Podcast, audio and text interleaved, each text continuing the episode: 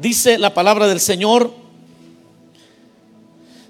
del verso 1 en adelante, dice, asimismo, hermanos, os hacemos saber la gracia de Dios que, ha, que se ha dado a las iglesias de Macedonia, que en grande prueba de tribulación, la abundancia de su gozo y su profunda pobreza abundaron en riquezas de su generosidad. Pues doy testimonio de que con agrado han dado conforme a sus fuerzas y aún más allá de sus fuerzas, pidiéndonos con muchos ruegos que les concediésemos el privilegio de participar en este servicio para los santos. Y no como lo esperábamos, sino que asimismo se dieron, a sí mismos se dieron primeramente al Señor y luego a nosotros por la voluntad de Dios. De manera que exhortamos a Tito para que él, para, que tal como comenzó antes, asimismo acabe también entre vosotros esta obra de gracia. Por tanto, como en todo abundáis, en fe, en palabra, en ciencia y en toda solicitud, y en vuestro amor para con nosotros, abundad también en esta gracia. Amén. Oremos al Señor. Señor, gracias por porque podemos hoy leer tu palabra y en ella encontramos consuelo, dirección, vida. Encontramos tu deseo para tu iglesia, para tus siervos. Permite que a través de ella podamos deleitarnos en esto que nos has entregado como siervos tuyos. Tu palabra, Señor, venga a nuestros corazones y nos llene de gozo, de vida. Háblanos, Señor, háblanos. Queremos oír lo que tú has preparado para nosotros. En el nombre de Jesús. Gracias, Señor. Amén y amén. Tenga la bondad de sentarse. El tema es abundando en esta gracia. Ese es el tema de este día.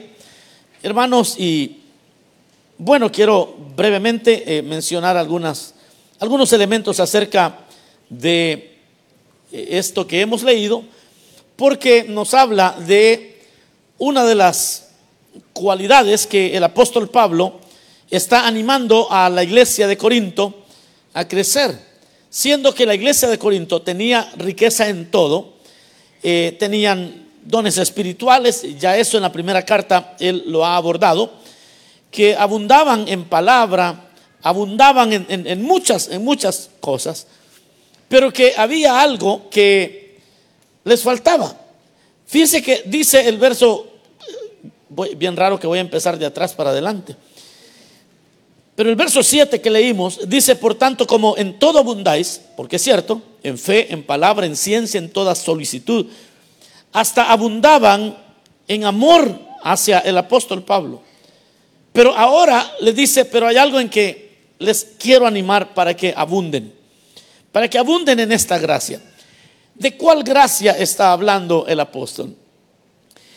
El apóstol está hablando no que ellos no aportaban, que no diezmaban o que no ayudaban al apóstol.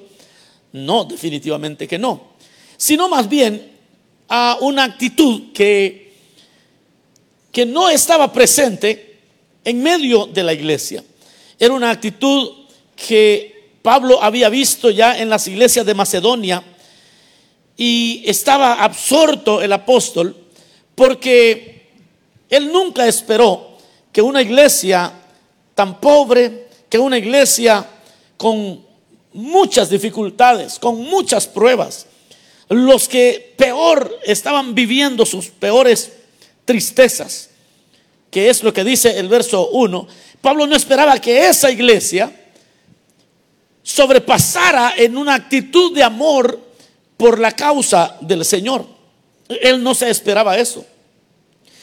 Por eso es que comienza diciendo, asimismo hermanos, os hacemos saber que la saber la gracia de Dios que se ha dado a la iglesia, a las iglesias de Macedonia y parece que era una región entera la que tenían, las, las que tenían esta gracia para dar, porque fíjense que para dar es una gracia especial. No sé si alguna vez usted ha recibido un buen regalo, pero que usted siente que se lo regalaron porque, porque ni modo. E, es como el día del padre, ¿verdad? Que a uno le sacan el dinero para luego regalarle a uno, como que no tiene chiste. Entonces, bueno, dije eso porque especialmente los padres que tienen hijos que aún no trabajan, experimentan eso, ¿verdad? Que al papá le quitan el dinero para ir a comprar su regalo. Lo que cuenta es el, gesto, por supuesto. Lo quise decir por bromear. Ya los que me conocen saben que estaba bromeando. Pero, pero vea esto. Más de alguna vez, ya sea en el trabajo, en algún lugar, alguien le dio porque no le quedó otra. Así tenía que ser. Y usted recibe, y usted es amable, dice gracias, pero usted sabe que no está envuelto en una, gran actitud, en una actitud correcta. Pero también ha recibido gestos de personas que de repente no le dieron una cosa muy cara, pero que sí es significativa. Y que le, le pusieron corazón, pensaron en lo que le iban a regalar. Y quizás es algo muy, muy sencillo. Pero el hecho que le hayan tenido en mente, eso causa un efecto en la persona receptora de cualquier regalo. Y esto había experimentado el apóstol.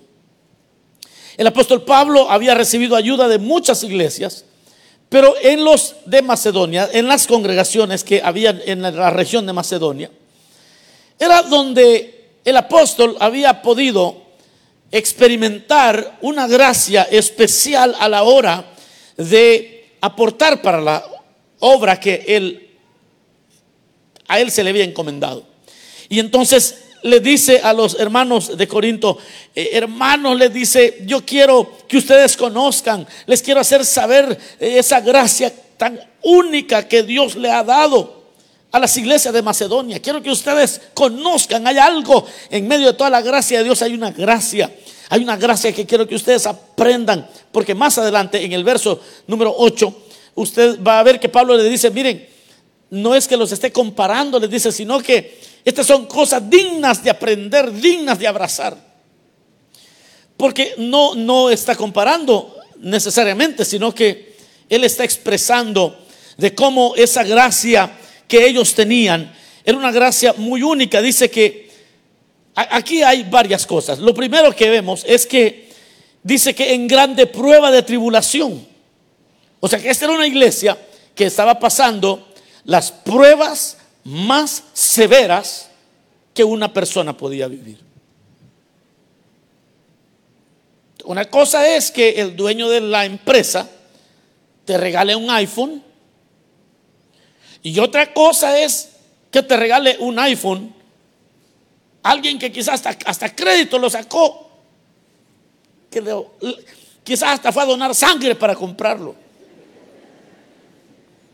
El mismo teléfono.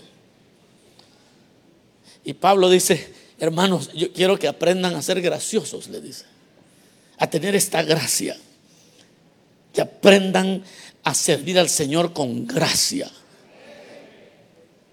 Mire, yo he visto gente que de luto han venido a servir.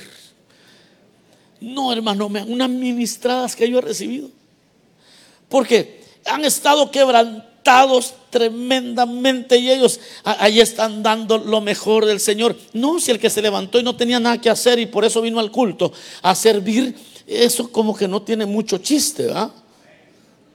Pero aquel que lo da todo, aquel que en medio de tribulación y quizás nadie sabe que usted está tribulado, quizás nadie sabe que ha dejado a su hijo con un poco de fiebre, pero entonces dice, abunden en esta gracia, porque esto sí ministra el corazón de Dios, así como aquella viuda, aquella mujer que dio todo lo que tenía. E-, es esa gracia que está hablando aquí.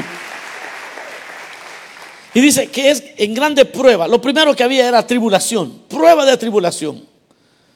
En esa prueba de tribulación, la abundancia de su gozo y su profunda pobreza. O sea, dos cosas. Tenían tribulación pero en encima de la tribulación abundaban de gozo. Mm.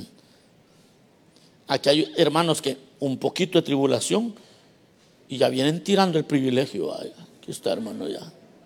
Pero mire esta gracia que tenían estos. En medio de la tribulación, llenos de gozo. Esto era para salir corriendo, bro. Y en medio de tribulación, dice, estos sí saben servir, estos sí saben darse para el Señor, porque en medio de tribulación lo dan todo y lo dan con gozo. Usted ve personas que, llegan y dicen, no, hombre, aquí no lo entienden a uno, uno esforzando, sino aquí nadie valora nada. No, estos, estos señores aquí tenían grande tribulación, pero dice que grande prueba de tribulación, en medio de eso, la abundancia de su gozo. Hermana, ya usted que no la veo nunca triste. Y luego a los meses van descubriendo la lucha, la prueba que la hermana ha estado viviendo. Y entonces la gente se queda boquiabierta, absortas. Eso es gracia, dice. Ah. o sea que usted aquí vino a servir ayer y andaba quebrantado, hermano. Sí, hermano. El corazón se derrite. Y dice uno, Dios te va a coronar de gloria. Dios te va a bendecir. Porque le dice, abunden en esa gracia. Abunden en esa gracia. Y luego dice, de la tribulación había gozo. Pero vea lo que surge de la pobreza. Y esto realmente es mind blowing. Es como que te vuela los sesos. Porque dice, y su profunda pobreza abundaron en riqueza de generosidad. A mí me llevaron a una isla un día hace, en el 2019, me llevaron a una isla allá en El Salvador a visitar a un grupo de personas que allí no, tienen electricidad. Eh, ellos han inventado una, una olla que con un trocito de leña tan pequeño así pueden cocinar. Es un sistema que ellos inventaron, pero es algo impresionante. Y, ellos ahí purifican su agua, ahí ellos tienen, eh, ellos sacan luz eléctrica, se las arreglan. Y entonces me dicen, lo queremos invitar a comer, me dijo. Y pues yo sabía que pescado iba a comer, pues, porque es una isla. Y nos sirvieron un caldo de pescado, pero de lo más sabroso, hermano. Pero yo no sabía, bueno, nos sirvieron el caldo de pescado y una, y una limonada. Y cuando yo terminé de comer, me explicaron lo que, lo que significaba para ellos el agua potable.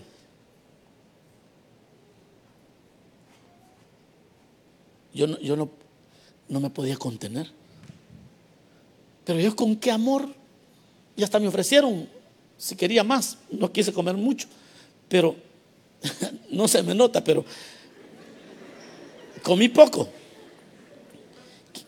El asunto es que son personas que usted le dice, no, no, gracias, ya está bien. Ay, no le gustó, dice. Porque si usted le dice, si está bien rico, deme más, entonces le gustó. Entonces yo, no, yo estaba en, aprieto porque no quería que se... Pues yo no podía comer más, pero estaba muy rico. Y me van diciendo, no hermano, es que para ellos el agua, el agua es aquí como el oxígeno. Aquí cada respiración cuenta. Aquí cada vaso de agua es más caro que el oro. Y entonces le pregunté a la guía, que era una niña, quizás unos 17 años, y ella me comenzó a contar cómo hacía ella para ir a la escuela. Porque tenía que en Cayuco llegar hasta, desde la isla hasta el lugar donde tenía que caminar hasta la escuela. Y cómo se había conseguido una beca para ir a la universidad. Era la, la primera, ves que alguien de esa isla terminaba el bachillerato e iba a ir a la universidad. Miren, hermanos, ustedes me han invitado a comer algunos de ustedes. Y yo feliz que me invitan a comer. Pero esa sopa no la voy a olvidar nunca. Todos los días de mi vida. Y no era la sopa, era la manera en que me, me atendieron ellos, a todos los que íbamos. Nos atendieron. Y Pablo dice, iglesia, iglesia de Cristo. Hay unos hermanitos en Macedonia que abundan en medio de su tribulación, abundan en gozo. Y en medio de pobreza, abundan en generosidad. Abundan en generosidad. Hermanos, hay gente que está viviendo la vida en Dios de una manera profunda. Y dice el verso 3, pues doy testimonio de que con agrado han dado conforme a sus fuerzas y aún más allá de sus fuerzas. Hasta les pidieron con muchos ruegos que les concediésemos el privilegio de participar en este servicio de los santos. Es decir, que le decían, por favor, tome la ofrenda que le damos. Esa fue otra. Otra que, me aprendí, esa fue hace mucho tiempo, allá por el 2004. Que yo fui a predicar a un lugar y entonces el pastor que, que me acompañaba me dijo, y no se le ocurra no agarrarle la ofrenda, me dice. Porque no, el, el pastor estaba bien ubicado, porque recuerde que no es para usted. Esa ofrenda ellos se la dan al Señor no la vaya a rechazar. El, asunto es que la ofrenda que los hermanos habían dado era quizás menor que la ofrenda que yo mismo di a la hora de la ofrenda. Pero lo hicieron con qué amor. Y Pablo dice, hay gente así. Y la iglesia del Señor aprendan de los de Macedonia. Vean esto que ellos hasta nos rogaban para que para la participación de este servicio a los santos. Y dice, y no como lo esperábamos. Sí, porque algunos piensan que servir al Señor es un hobby. Me estaban contando que hay hermanos que como los días de semana, el, el miércoles y jueves, se van alternando. Y entonces los que les toca servir el, los del martes, los de antes del martes, cuando les toca servir ahí, los del miércoles no sirven, no, tienen un privilegio. Y cuando vienen y sirven los del miércoles, los del martes, pues no vienen uniformados. Y entonces me dice un hermano, ¿va a creer que los hermanos cuando no les toca servir no vienen? Se quedan viendo el culto online. Y entonces yo me quedo pensando, es que todavía no, no nos ha amanecido, a veces hermanos, no a todos, pero hay un grupo de personas que y yo he sentido una carga por el pueblo de Dios y por el equipo de servidores porque estoy viendo que hay un grupo de personas que todavía no saben que todo lo que tenemos, hermano, esto ha costado sudor, trabajo arduo de muchos hermanos y todavía está costando ese trabajo. Y vean lo que dice Pablo acerca de los macedonios, y no como lo esperábamos, sino que a sí mismos se dieron primeramente al Señor y luego a nosotros por la voluntad de Dios. Es decir, esto no estaban bromeando, esto no era un hobby, esto no era de que hoy no nos toca servir, así que mejor quedémonos en la casa viendo el culto. No, no, no, ellos se entregaron al Señor totalmente, más allá de su esfuerzo, más allá, dice, y a nosotros. La lógica de Pablo sigue siendo esta, vea. De manera que hemos exhortado a Tito para que tal como comenzó antes, así mismo acabe también entre vosotros esta obra de gracia. Mire la lógica del apóstol. Porque las iglesias tienen lo que se merecen. No sé si me está entendiendo. Fíjese que esas experiencias que el Señor me ha permitido vivir, van formando el corazón mío, van formando el corazón del ministro. Porque cuando usted ve que alguien confía totalmente en usted, se esfuerza. No, hermano, mire, con temor y temblor uno, uno comienza a medir bien las cosas. Yo, le tiemblo a esa responsabilidad. Fíjese que yo le digo a los ancianos, cuando de vez en cuando yo llego a, ver dónde están ellos haciendo todo lo, de las finanzas. Yo recuerdo una vez que se había perdido un sobre. Se, encontró rápidamente, pero no, no apareció un sobre. Ay, hermano, esas platicaditas que yo les doy a los hermanos se ponen alegres. Muchos no las entienden. Yo les digo, saben, hermanos, ustedes no, esto de, privilegio de ustedes no es de dinero. No es de dinero. No se confundan, hermanos. Ustedes que están en, el comité de apoyo y los ancianos, eh, esto no se trata de dinero. Cada sobre significa la confianza de todo un pueblo. Y eso sí es caro. Es el sudor de cada hermano y la confianza que ellos tienen. Usted no me puede perder un sobre. Porque ese hermano cuando dice, se perdió el sobre, dice, hmm, qué feo eso. A saber cómo es que se perdió. ¿ah? Ahí van 80 dólares a saber cómo es que se perdió. Pues hermano ya se quedó atribulado. ¿Cómo es que se perdió? Entonces yo les digo, hermano, e-, eso no es dinero. Eso, eso se traduce en confianza plena a un ministerio, a un ministro, a un cuerpo de, gente que estamos en serio. Y entonces cuando uno ve la generosidad de los hermanos, eh, uno se llena de temor y temblor. Hay que honrar a los hermanos, hay que honrar al pueblo de Dios, hay que honrarlo bien, hay que hacer las cosas en orden, hay que hacerlo de tal manera que el que quiera aportar siempre tenga la confianza de darle al Señor lo que, lo que el Señor pide sin ningún prejuicio, sin ninguna idea equivocada. Esa es la lógica de Pablo. Él dice, por eso es que estamos exhortando a Tito que se ponga pilas. Porque esta gente, esta gente se da con todo.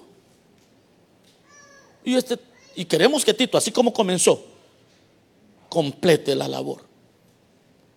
Para que, para que no venga a hacer las cosas a medias y el pueblo dándolo todo. No, así no se puede.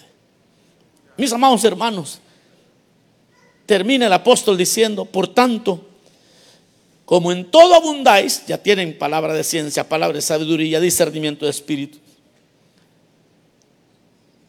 también abundad en esta gracia. Yo no sé en qué abunda usted, pero yo le puedo decir una cosa. Dios nos habla hoy. Hay una gracia en la que debemos abundar. Número uno, que en medio de tribulación abundemos en gozo. Y que aun cuando tengamos escasez podamos ser generosos.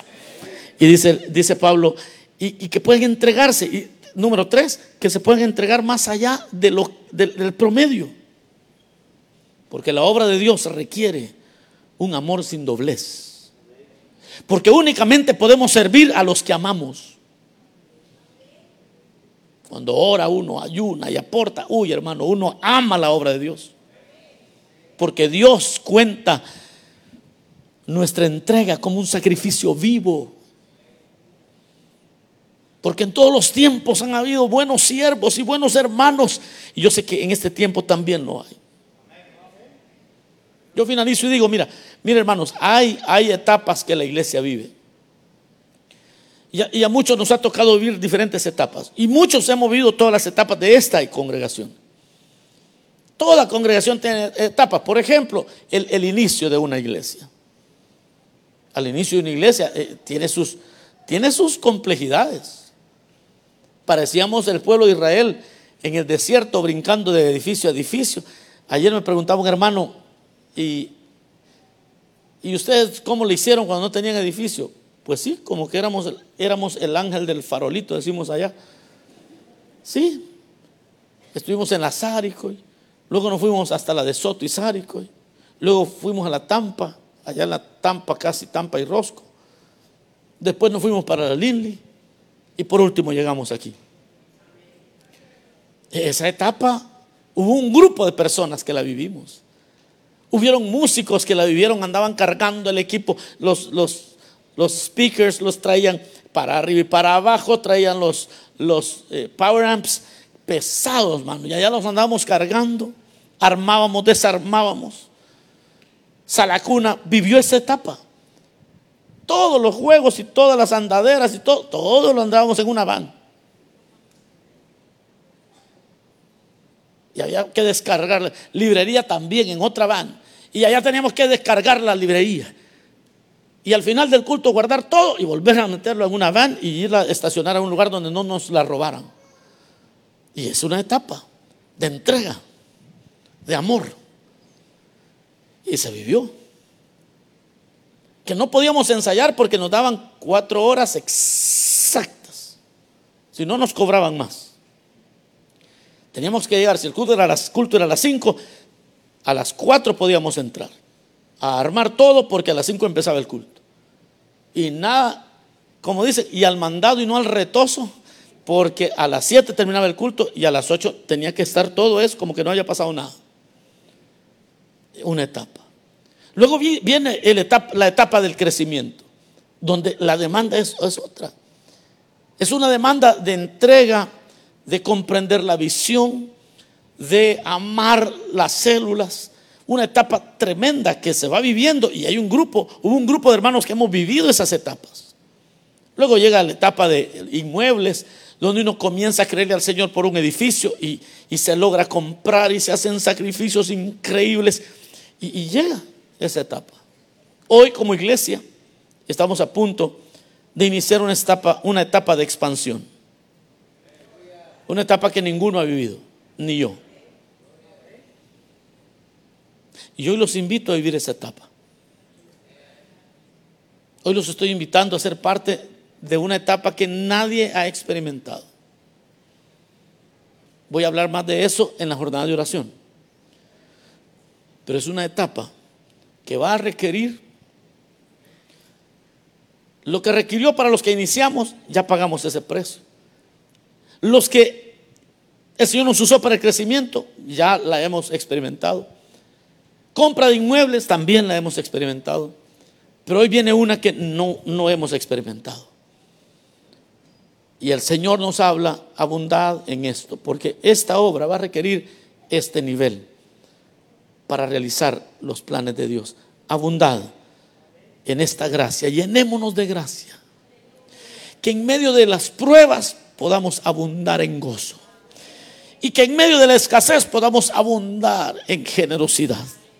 Y que no sea como un hobby, sino que nosotros mismos nos entreguemos para hacer esta tarea porque en cada etapa Dios inquietará los corazones para, para, llevar a cabo esta gran labor, como lo fue en los días de Pablo. Vamos a orar, cerramos nuestros ojos un momento. Digámosle, Señor, gracias por esta palabra. Señor, gracias porque a través de tu palabra podemos ver la belleza de aquellas cosas que vale la pena imitar. Señor, tú conoces nuestros corazones. Tú sabes cómo te amamos, el precio que pagamos, Señor, y nos entregamos a ti. No es a un hombre, no es, no es a ideales terrenales, Señor, lo hacemos para glorificarte a ti. Hoy, Señor, toca nuestros corazones. Danos el corazón de los macedonios, que es el clamor del apóstol Pablo en este capítulo que es la invitación que el apóstol le dice a la iglesia. Abundamos en muchas cosas, pero también en esta gracia abundad. Amado hermano, dile al Señor, Señor, ayúdame a abundar en medio de mis pruebas, que yo abunde en gozo. Vamos, dígale, en medio de pruebas, que yo pueda abundar en mucho gozo. Que en medio de dificultades financieras, que pueda abundar en generosidad. Señor, que no solamente sea profetizando, predicando, sino también, Señor, en esta gracia de la que nos habla tu palabra. Esa gracia que va más allá de entregar un servicio, sino que podamos entregarnos nosotros mismos. En el nombre de Jesús, te lo pedimos, Señor amado. Gracias por este momento de reflexión. Gracias, Cristo, por hacernos parte de este sueño. En el nombre de Jesús. Amén, Señor. Y amén. Aleluya.